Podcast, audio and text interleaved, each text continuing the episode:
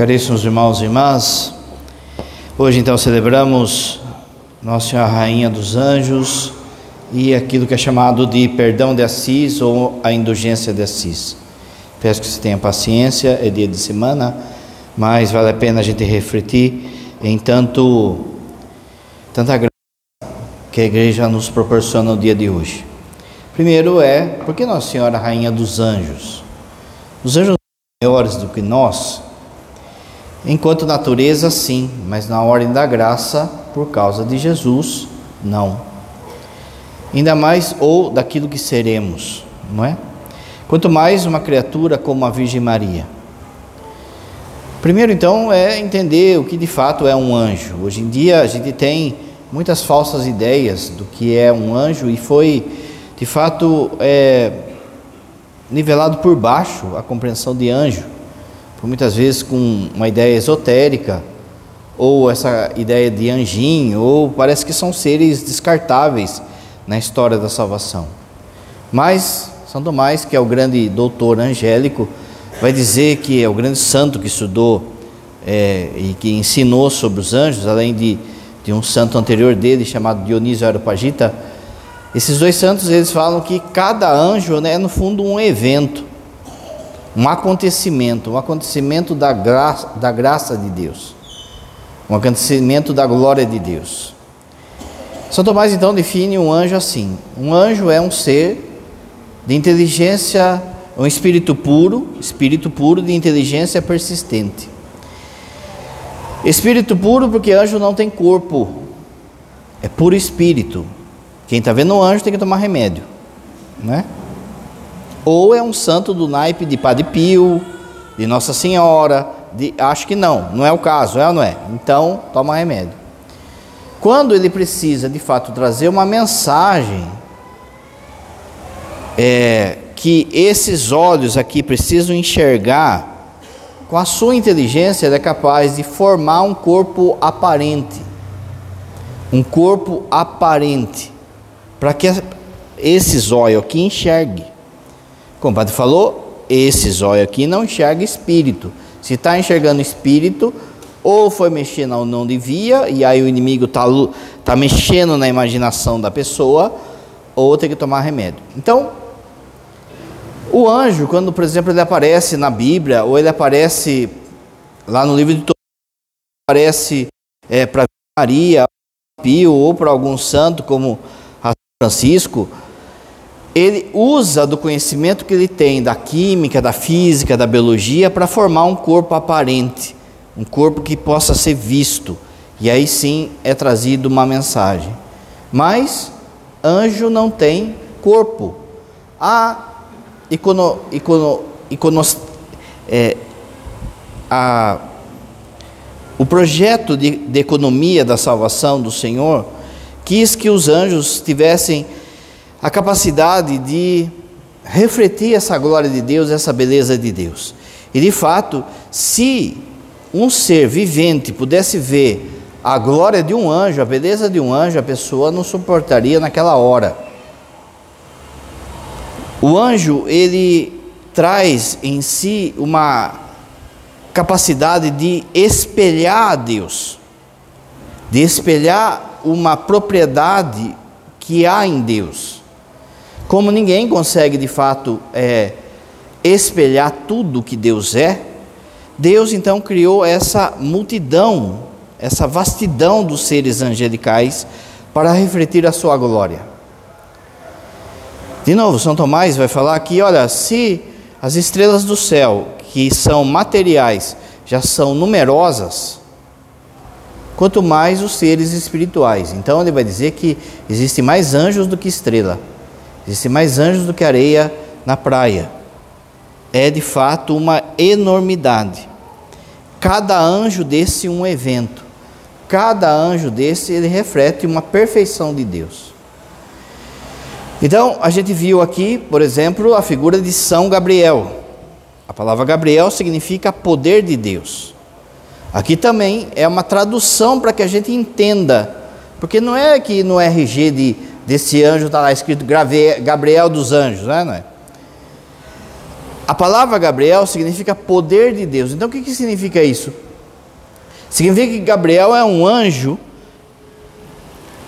que reflete todo o poder que vem de Deus. É um espelho que, se você olhasse para ele agora, tal como ele é, se você olhasse para São Gabriel, tal como ele é agora, você ia ver todo o poder que vem de Deus. E aí você não aguenta, ninguém aguenta.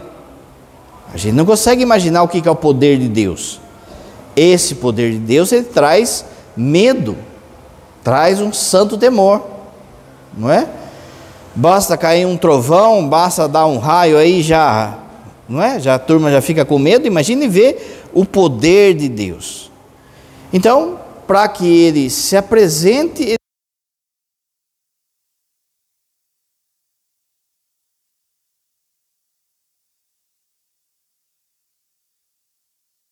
quando você olhasse para ele, você veria toda a cura que vem de Deus.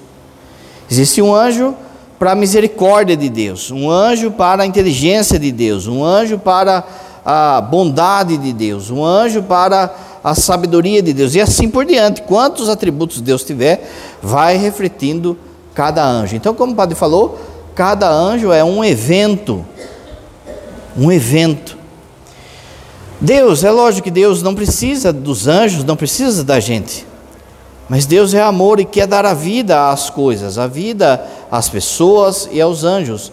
E quando Ele traz a vida às pessoas, Ele quer que as pessoas e os anjos participem da sua obra de salvação, participe da redenção e participe desse plano de amor de Deus.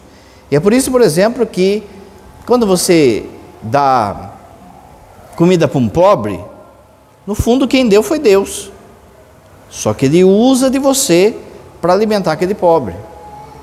Assim também, Deus usa dos anjos para que Ele vá é, regendo como se fosse uma orquestra todo o universo, toda a salvação.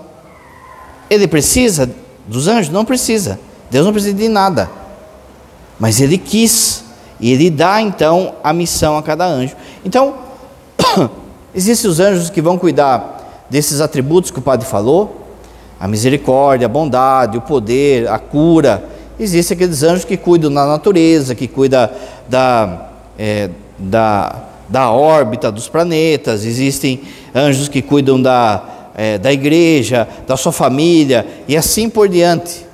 E existe um anjo que cuida de você, que é o seu anjo da guarda, que é exclusivo seu. Nunca se repetiu um anjo da guarda. Cada um tem o seu. Olha a grandeza de Deus e olha a bondade de Deus.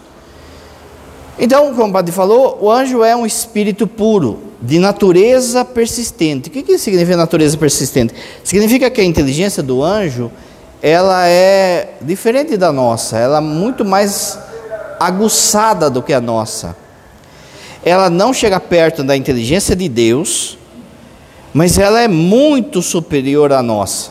São Tomás vai falar que se juntar todo mundo, todas as pessoas juntos, não dá a inteligência de um simples anjo, do anjo mais simples que tem. Se juntar a inteligência de todos, não dá a inteligência de um único anjo. A inteligência nossa, ela é dedutiva. O que significa isso? Você vai pulando de uma verdade a outra. Então você vai na escola, você começa lá, 2 mais 2 são 4. Depois você vai de uma verdade para outra, daqui a pouco você está fazendo uma conta da NASA. De uma verdade você pula para outra.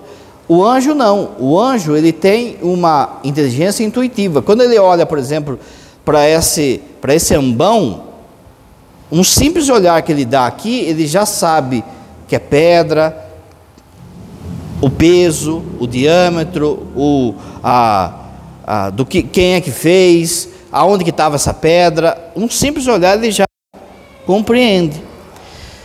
Mesmo assim, um anjo ele não é capaz de saber o futuro. Ele pode, com a sua inteligência, deduzir certas coisas, mas o futurão mesmo, ele não sabe. Então, por exemplo, se eu pegar e falar assim para você: olha, essa lâmpada aqui ela vai ficar acesa durante um mês sem apagar, o que, que vai acontecer com ela? Você vai falar assim: ela vai queimar, padre. Nem por isso você sabe o futuro, não é? A sua inteligência tira essa conclusão. O anjo, então, ele pode tirar conclusões, e o outro anjo lá de baixo também, o que se perdeu. Por isso que aquilo que parece que ele adivinha o futuro, por aí, em certos lugares, no fundo não é adivinhação do futuro, né? No fundo ele está vendo o que vai acontecer. Isso, com isso, vai dar isso. E ele usa para enganar as pessoas. Assim também o nosso anjo da guarda, os anjos, ele, o futuro em si só Deus sabe. Mas algumas coisas eles conseguem perceber. Isso, mas isso dá isso. E é por isso que eles não sabem o futurão lá, os anjos também são capazes de aprender conosco. Porque conforme a inteligência do homem também vai é, é, criando, fazendo coisas, o anjo vai entendendo as coisas. Mas a inteligência deles é muito superior a nós. Por isso que o padre falou que um anjo é sempre um. Ele é muito maior do que nós na ordem da natureza. A natureza dele é muito maior. Mas na ordem da graça, não. Porque Jesus se fez homem, não se fez anjo. E no céu, eles adoram a pessoa de Jesus, verdadeiro Deus e verdadeiro homem. E é por isso que quando ele olham, os anjos olham para nós, eles veem a pessoa de Jesus. E é por isso que porque se eles são maiores do que a gente, a gente que devia ter ser o homem da guarda, por exemplo, do anjo, ou o servidor dos anjos. Mas por que, que ele nos serve? Por que, que os anjos nos servem? Porque quando eles olham em nós, eles veem a pessoa de Jesus, o Verbo encarnado. E eles veem aquilo que nós seremos um dia lá no céu. A beleza daquilo que seremos. Seremos semelhantes a Jesus vai dizer a carta dos Coríntios, vai dizer o Novo Testamento, Santo Irineu, seremos semelhantes a Jesus, de tal forma que na carta de São Pedro, a gente acabou de ler na semana passada, São Pedro dizendo assim que aquilo que nós seremos vai assustar os anjos. Então pensa só, se o anjo é todo esse evento, toda essa maravilha, tudo isso de beleza, e que no céu nós seremos mais belos do que ele, pensa só o que está prometido para nós. Pensa só, o demônio então, ele quer é, tirar a ideia de que somos amados, ou da promessa, ou daquilo que seremos um dia lá no céu. Inteligência persistente, então, significa que a inteligência dele é tão aguçada que quando ele toma uma decisão, aquela decisão é para sempre.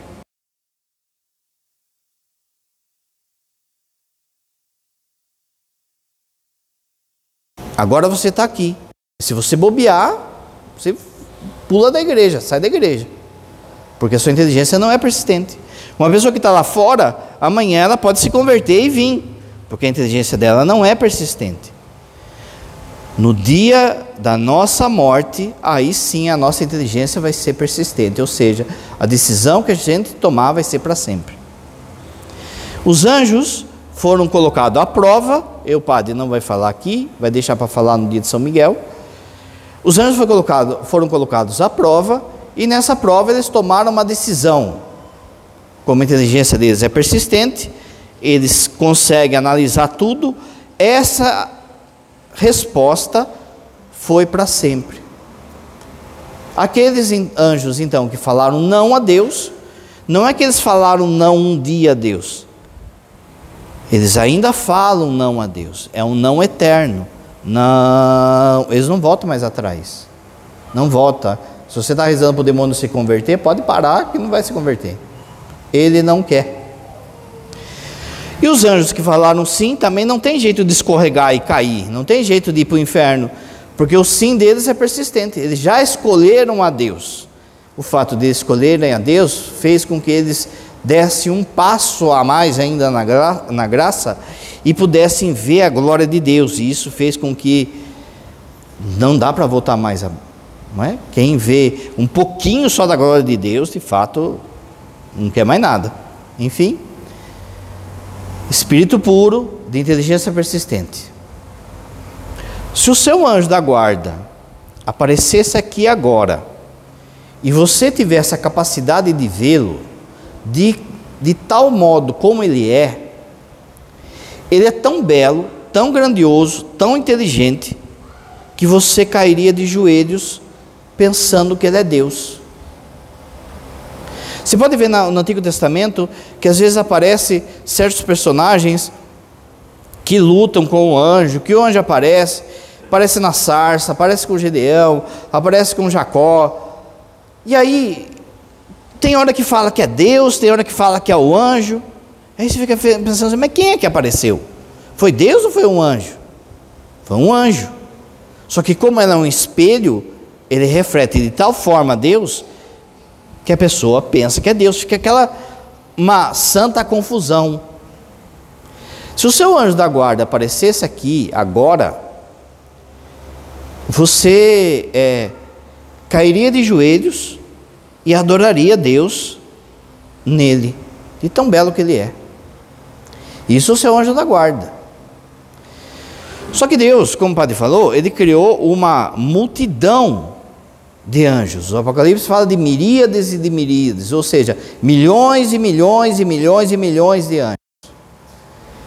E Deus escalonou esses anjos para que, conforme a natureza desse anjo fosse maior e mais bela, ela pudesse ainda mais louvá-lo. Essa ordem angélica chamado da hierarquia angélica, os nove coros angélicos. Que o pai também não vai falar aqui, senão vai acabar meia-noite, não é? Mas na base está o anjo, o anjo da guarda, o seu anjo da guarda, que seria, entre aspas, o anjo mais simples. Só que o anjo mais simples já faz você tremer a perna. Depois vem o arcanjo. Arcanjo é um anjo que cuida de outros anjos. Por exemplo, é o chefe de sessão. Não é? A sua família, cada um tem um anjo. Mas tem um arcanjo que eles têm que responder ali. É? E assim por diante. Até chegar no top da pirâmide, hoje, né? Que são os serafins. Os serafins, eles são anjos e, e, e, e São Tomás, né, vai dizer, para tentar explicar isso, São Tomás vai falar assim que se esses serafins eles tivessem corpo, se eles tivessem corpo, eles teriam um corpo do tamanho do universo. Pensa. E esse corpo pegando fogo de amor por Jesus, por Deus. Serafim, a palavra vem disso, de pegar fogo, não é? Aqui vale também um parênteses, né? Por que, que São, São Francisco é chamado de pai seráfico? Porque o amor que São Francisco tinha por Jesus era um amor de um serafim, de um anjo de serafim. Tanto que há uma, uma tradição dos franciscanos de falar que o lugar que era ocupado por Lúcifer, hoje está ocupado por São Francisco de Assis. Pensa. Enfim, serafim, então, é aquele anjo que pega fogo por amor de Deus. É enorme, é belíssimo. A Bíblia fala de sete. Se os anjos é uma multidão, multidões de multidões, milhões de milhões, como o padre falou, ninguém Nunca se teve um anjo da guarda que se repetiu. Cada um tem o seu anjo da guarda. Então pensa quantos anjos da guarda teve. Conforme vai subindo a hierarquia angélica, vai diminuindo o número deles. Só que vai aumentando a beleza e o tamanho e a inteligência. No top, então, tem os serafins. Desses serafins, o livro de Daniel vai falar que são sete sete serafins. Desses serafins, a gente sabe o nome, entre aspas, nome, porque anjo não tem nome, ele tem essência. Se você ficar procurando o nome do seu anjo da guarda, você está caindo em pecado, porque isso não é doutrina católica. Esses três que existem um nome, mas no fundo é essência: Gabriel, Rafael e Miguel. Por quê? Como o padre falou, Gabriel não é simplesmente um nome próprio, é o que ele é. Ele reflete o poder de Deus. Rafael, a cura que vem de Deus. Pensa só, você olha num ser que olhando para ele você vê toda a cura que vem de Deus. E Miguel, que é quem como Deus, que no fundo é o anjo da humildade. Quer saber mais? Dia de São Miguel, é, não é? Cenas do próximo capítulo. Faz a novena, a quaresão de São Miguel, depois de São Miguel você vê na consagração e o padre explica sobre São Miguel. Desses três, então, desses sete, então, três: Miguel, Gabriel e Rafael. Sempre na Bíblia que aparece um anjo, a pessoa cai com o rosto por terra. A pessoa não aguenta a glória e a beleza do anjo. Toda vez. Quando aqueles três anjos aparecem lá para Abraão, vão visitar Abraão no calor da, daquela tarde. Quando aparece para Jacó, aparece para Moisés, aparece para Gideão, aparece sempre na Bíblia que aparece um anjo, a pessoa se prostra, ela não aguenta olhar a glória, a beleza do anjo. O anjo tem que pegar no Novo Testamento, nos apóstolos, o anjo tem que pegar e falar assim: levante-se, que eu também sou criatura. Levante-se, o anjo ajuda aquela pessoa a se levantar. Não tenha medo. Eu vim da parte de Deus. Sempre que aparece, acontece isso. De novo, Padre Pio, Santo Antônio, é, você, se você visse de fato o seu anjo da guarda, você não aguenta olhar para ele, você se prostra. Sempre na Bíblia, na história da igreja, quando um anjo aparece, a pessoa não aguenta olhar para ela, para ele.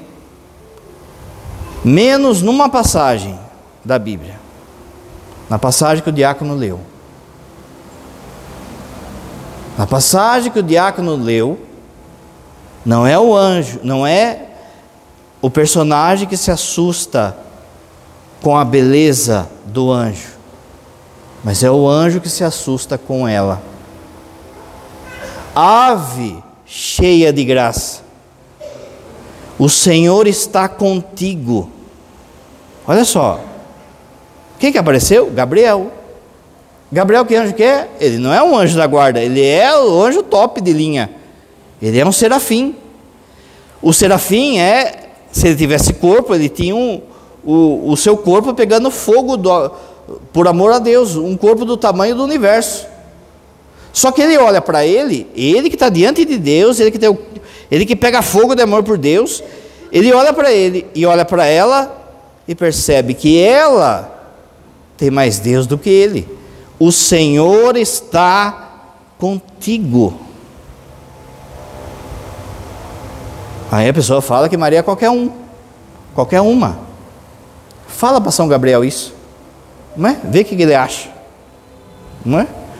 Quando essas pessoas que falam que Maria é qualquer uma, a hora que estiver entrando no céu, assim, ó, São Gabriel vem, vai falar assim: vem aqui um pouquinho, né? São Gabriel só vai falar assim: Hoje você vai baixar sua. Quando pisarmos no céu, gente, nós seremos recebidos pelos nossos amigos, pelos nossos familiares que estarão bonitões lá. Aquela pessoa, por exemplo, que você vai ganhar indulgência hoje, ela vai vir te agradecer e falar assim: Você me tirou do purgatório. Ela vai vir te agradecer. O seu santo de devoção vai vir conversar com você e vai falar: Olha, eu te ajudei bastante, hein? Não sei o que. Eu vou tomar uns tapas do Padre Pio, assim, uns copinhos na orelha. Não é? Você vai abraçar São Francisco, você vai abraçar é, é, São José. Você vai. E você vai ficar boca aberta ali com aquela beleza daquela turma. Mas quando chegar ela, você nem vai falar nada. Não é? Por isso, essa pessoa que fala assim, que é, ela é qualquer uma, nessa hora ele vai perceber que, mesmo ele não querendo, ela ajudou ele a estar ali. Porque é, se ela é, pensa só, desse tamanho, se o anjo Gabriel, que é um serafim, na ordem da natureza, do, um dos seres mais perfeitos que Deus já criou, esse ser vai e faz uma referência para ela, o Senhor está contigo, ave cheia de graça, o Senhor está contigo. Quem somos nós na fila do pão? É ou não é? Por isso foi falado na, no Salmo, foi cantado no Salmo, foi falado na, na, na primeira leitura do livro eclesiástico. Quem me encontra, encontra Deus, encontra a beleza, encontra a doçura. Porque tinha que ser assim. Jesus não podia nascer de um lugar sujo. Lá no, no Cântico dos Cânticos vai dizer que pode o, o puro vir do impuro. Pensa só. O que o padre vai falar agora vai doer no seu ouvido. Você não teria coragem de pegar Jesus Eucarístico e colocar no container de lixo aí da frente. Mas uma alma em pecado ou uma mãe em pecado é mais suja do que um container de lixo. Como é que Jesus ia nascer de uma mãe louca? Como é que Jesus ia nascer de um ventre sujo, impuro? Não. Deus a preserva do pecado, a forma de modo único e especial na história da igreja. Porque de fato tem que ser um lugar apropriado para guardar nosso Senhor diante do pecado. Jesus, ele cai sobre Jesus o pecado da humanidade no Horto das Oliveiras. No Horto das Oliveiras, Jesus vê o pecado de toda a humanidade, de todos nós aqui presentes, de todas as pessoas. Não só Jesus vê o pecado de todo mundo, como cai sobre ele a malícia desse pecado. Então, por exemplo, lá no Horto das Oliveiras, Jesus vê a maldade de alguém que violentou uma criança, por exemplo. Cai sobre ele isso, essa dor, essa angústia.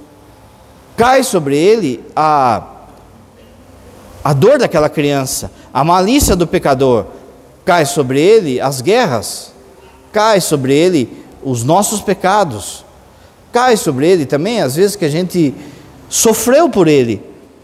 Tudo aquilo cai sobre ele e ele é esmagado, e é por isso que no Horto das Oliveiras tinha uma pedra gigante assim, em que as pessoas colocavam é, as oliveiras, as azeitonas, as frutas, dentro de uma canaleta e depois se passava aquela pedra para sair um óleo. Aquela pedra esmagava aquelas coisas para sair um óleo. Jesus está ali para ser esmagado pelos nossos pecados. Ele vai sendo esmagado e é por isso que, em vez de sair óleo, ele sua sangue. Quem assistiu o filme da Paixão, lá do Mel Gibson, o demônio chega para Jesus e fala assim: que o demônio tinha dúvida se Jesus era de fato filho de Deus, era o Messias. O demônio chega assim e fala assim: Você acha que um homem pode carregar o pecado de toda a humanidade? De fato, gente, nenhum homem pode carregar. Você não, você não aguentaria o seu próprio pecado. Se você tivesse noção do seu próprio pecado, você morreria de nojo de você mesmo. Santa Teresa vai falar isso. Mas ali ele é esmagado por todos os pecados, e por que, que ele não morre ali? Dava para ele morrer ali, de angústia, pensa só a angústia que Jesus passou. Por que, que ele não morre? Porque ele também é divino, mas ali a humanidade dele é de uma pessoa formada, ele é adulto, ele tem 33 anos, ele é adulto. Se ele nascesse de uma mãe que fosse impura, o menino Jesus na barriga dela não ia aguentar a podridão da mãe. Ele já ia morrer ali, no ventre. Era necessário ser um sacrário, ser uma arca, ser um lugar protegido. Esse lugar protegido era protegido pela graça de Deus. Essa graça era tamanha, era tanta, que assustou um anjo, que assustou um serafim. Ora, se ela é capaz de assustar o maior dos anjos, então todos os outros anjos também ficaram assustados. São Bernardo fala que quando o anjo perguntou para ela, o céu ficou em silêncio. Como o padre falou, o anjo não sabe o futuro. Então os anjos ficaram esperando a resposta dela. São Bernardo, nós vamos celebrar daqui a pouco. E aí, quando ela disse o sim, o céu explodiu de alegria Ora, se então um serafim a louva, a honra, todos os outros soldados que vêm abaixo também vão louvá-la. E é por isso que ela é rainha dos anjos. E é por isso que ela é rainha da igreja, rainha do céu e da terra, e é por isso que ela é nossa rainha. Então vamos celebrar esse mês ainda Nossa Senhora Rainha. Vamos celebrar Assunção e Nossa Senhora Rainha. Passou-se. É lógico que tem muita coisa para falar de Nossa Senhora aqui, né? Em relação aos anjos. Passou-se o tempo, essa devoção de Maria, Nossa Senhora dos Rainha dos Anjos, ela cresceu na igreja e cresceu de modo especial ali na Itália. Quando há a conversão de São Francisco de Assis, você se lembra, a história é famosa, não é? Ele vai até uma capelinha lá, uma, uma, uma capelinha pequenininha. Nessa capelinha estava toda destruída, havia um crucifixo. O crucifixo fala para São Francisco: vai e reconstrói a minha igreja. Não é isso? Muito bem. Como é que chamava essa igreja? Nossa Senhora Rainha dos Anjos. A porciúncula, o pedacinho. Quem já teve a graça de ir em Assis, o padre nunca foi, né? Mas o padre é xereto, fica vendo no YouTube, né? Essa porciúncula, essa igrejinha dentro de uma igreja maior. Muito bem. São Francisco, como o padre falou, um santão. Outro dia o padre explica, mas na ordem da, do mérito, ninguém foi maior do que São Francisco, a não ser aqueles que estavam em torno de Jesus, a Sagrada Família, os apóstolos, ou mas assim que conquistou santidade no peito, na raça, ninguém foi maior que São Francisco. São Francisco, então, ele, você sabe, ele é, esse grande santo nosso, que infelizmente hoje estão transformando ele num, num ser místico ou num padroeiro aí da ecologia, simplesmente, mas o grande amor de São Francisco de Assis, antes de tudo, era a Eucaristia. E por consequência, ao pobre e à natureza. Mas tiraram a Eucaristia da jogada. Então só se fala da ecologia ou só do pobre. Mas está errado. Enfim, fica para o dia de São Francisco também, é, não é? São Francisco, então, ele vai sendo tentado, vai sendo tentado. E o demônio é assim, ele vai é, jogando cada vez mais a sujeira, cada vez mais a sujeira em cima do santo. E Deus vai olhando. Deus não deixa que, que a gente seja tentado mais do que as nossas forças. Mas conforme a gente vai ganhando, o embate vai ficando cada vez mais acirrado, mais acirrado, não é? E chegou um dia, você sabe que São Francisco, ele antes da conversão, ele tinha uma vida desregrada. Então o que que pegava a tentação de São Francisco? A mulherada. A bagunça com mulher. Então aquilo vinha, não é? Vinha na tentação como falsas visões, como situações ali de prostitutas, como é, a tentação, por exemplo, da, da, da masturbação e por, por aí vai. Até um dia em que o demônio da luxúria joga todas as suas forças em cima de São Francisco para ele cair nisso. E São Francisco, ele reza, pede a graça, começa a suar, começa a sofrer, começa é, aquele embate com o demônio e ele não vê outra coisa senão se jogar na roseira. Ele se jogou na roseira e essa roseira está lá até hoje e ela não produz espinhos. Ele venceu o máximo que o demônio da luxúria conseguiu jogar contra ele. Quando terminou isso, aparece um anjo e fala assim: Vai até a porciúncula. E ele vai então até a capelinha.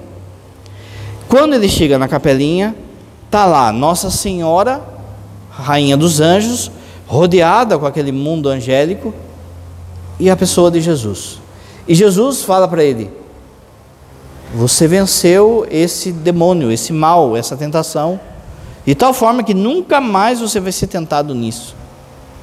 Não é? Na, a vida de alguns santos, eles são tentados às vezes no top do que um, um, um demônio consegue tentá-lo, e chega uma hora que o demônio desiste de tentar a pessoa. Não é? Vida de Santo Antão foi assim, o padre falou aqui, foi até aqui que o padre celebrou o dia de Santo Antão. Mas Jesus fala, olha, Santo Antônio também. Jesus fala para ele, olha, pede o que você quiser que eu te dou. E São Francisco então pede essa graça que a gente está vivendo hoje. Primeiro ele pede assim: eu queria pedir para o Senhor que todas as pessoas que viessem nessa igrejinha no dia 2 de agosto ganhasse a indulgência dos seus pecados. Se as pessoas tivessem confessada e tivessem arrependida, que ela ganhasse a indulgência dos seus pecados. Outro parênteses para ter que fazer aqui. O que é uma indulgência? Rapidinho, senão também. Quando você peca, você tem culpa e pena. Você vai lá na confissão, você fala assim, padre, eu pequei. No fundo está falando assim, padre, eu sou culpado. Sou culpado do quê? De ter roubado, de ter falado mal, de ter. Está arrependido? Tô. Então, está aqui a penitência e agora você tem que restituir o mal que foi feito. Você recebe a pena dos seus pecados. Minha mãe tem um vaso. Esse vaso ela ganhou da sua avó, da minha avó, no dia do casamento dela. Ela tem sentimento por esse vaso. Eu vou lá um dia visitar minha mãe e quebro o vaso. Minha mãe da mãe dela. Eu vou e peço perdão para ela. Ah, me desculpe, eu, né, sou gordinho assim, daí de repente, né? Quebrou o vaso peço perdão, ela chora. Ela me perdoa? Me perdoa. Mas a justiça seria o que? Eu comprar um outro vaso e repor. Não é? Quando eu confesso, eu peço perdão. Agora eu preciso repor o mal foi feito. Quando a pessoa, por exemplo, ela roubou 10 reais, padre, roubei 10 reais, está arrependido? Estou. Muito bem, o padre vai dar a penitência para ela. Você vai pegar esses 10 reais e vai dar para um pobre. Ela tem que restituir. Muito bem. Como é que restitui um tapa na cara? Como é que restitui falar mal do outro? Como é que restitui mentira? Falta da missa? Como é que a gente... dinheiro é fácil restituir, não é? Mas e quando é assim? Pecado da sexualidade? Aí vem as obras de caridade e as indulgências. Então, vamos supor que uma pessoa ela falece em estado de graça. Ela confessou, né? Ontem teve aquele monte de confissão lá na paróquia. Vamos supor que o cabra confessou ontem. E aí morreu. Mas só que ela morreu em estado de graça só que tem uns vasinhos para pagar, entende? Tem umas coisas que não deu tempo de restituir. Aonde que ela vai restituir daí?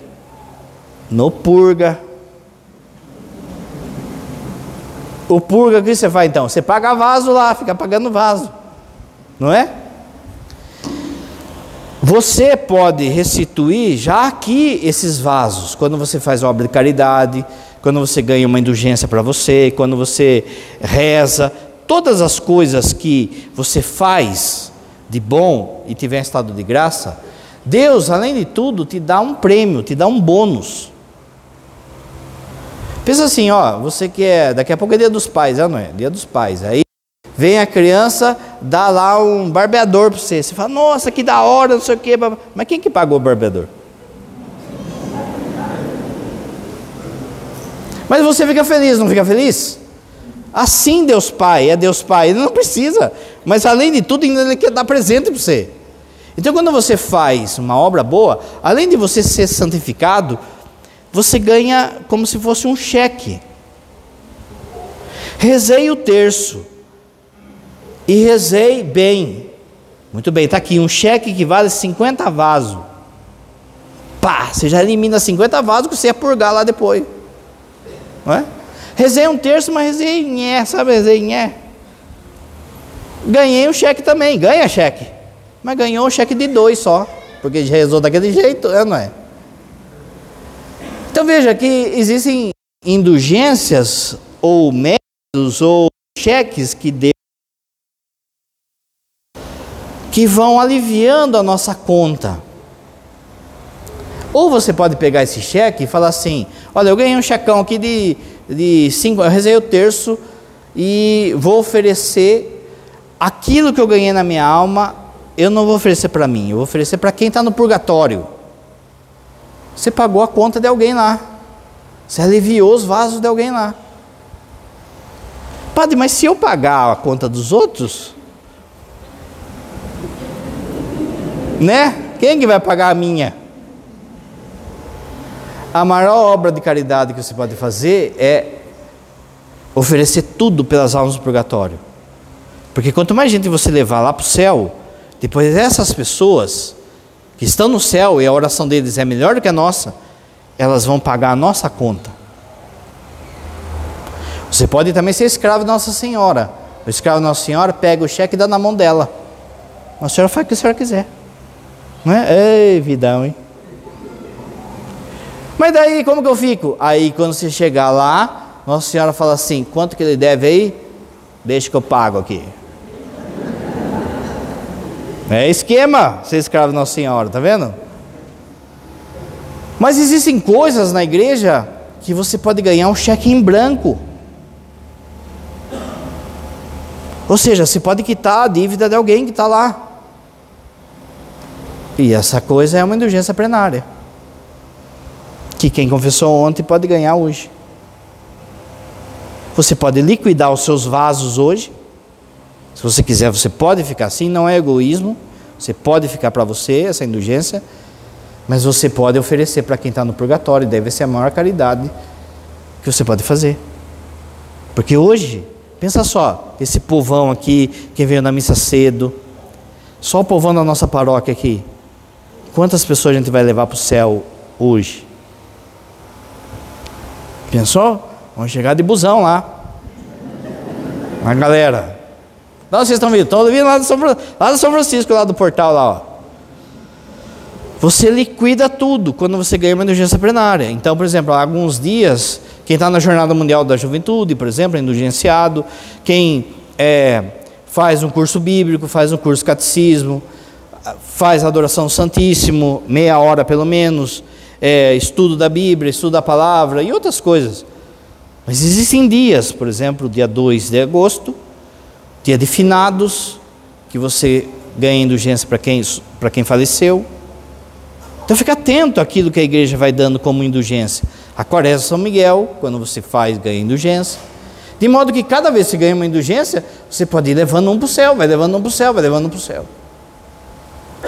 O que São Francisco fez então? São Francisco falou assim: eu quero que todo mundo que vem aqui, confessado e arrependido, nessa igrejinha, no dia 2, no dia Nossa Senhora Rainha dos Anjos, ganhe uma indulgência. É isso que ele pediu. E Jesus falou: Eu concedo, mas vai falar com o Papa primeiro. Foi lá com o Papa, o Papa, né, São Francisco, né, é? concedeu. Com o passar do tempo, essa indulgência foi estendida a, a todas as igrejas franciscanas dos franciscanos aqui. Com o passar do tempo, essa indulgência foi concedida a todas as matrizes e agora também a todas as igrejas que têm como padroeiro São Francisco de Assis. Olha só o que a fidelidade de um homem, São Francisco, foi capaz de fazer. Diante de quem é Nossa Senhora Rainha dos Anjos, gente. Diante do que a gente está vivendo hoje, só existem duas coisas para a gente. A primeira, se alegre, porque o céu está alegre, não é? Quanta gente confessou ontem? Pelas nossas contas, acho que deu 400 pessoas. Quanta gente se confessou? Já começa com o estado de graça da tua. Por isso você precisa rezar para os padres, viu? Porque você acha que o outro está contente? Quanta gente que está no estado de graça. A gente entendeu gente que fazia 10 anos, 5 anos que não confessava. Passou de um ano começa a feder, gente. Fê pecado grave já está fedendo já. Quanta gente que confessou. Mas quanta gente que vai chegar no céu hoje por causa de você aqui. Hoje é dia então da gente encher o céu. Se alegrar por isso. E se alegrar por Nossa Senhora, Rainha dos Anjos. E se alegrar por esse santão que é São Francisco de Assis. Para a gente ganhar a gente tem que rezar pelo Papa, comungar. É, e a primeira coisa que você tem que rezar, a intenção do Papa é o creio. Então hoje, de modo especial, vamos ficar em pé. Rezemos.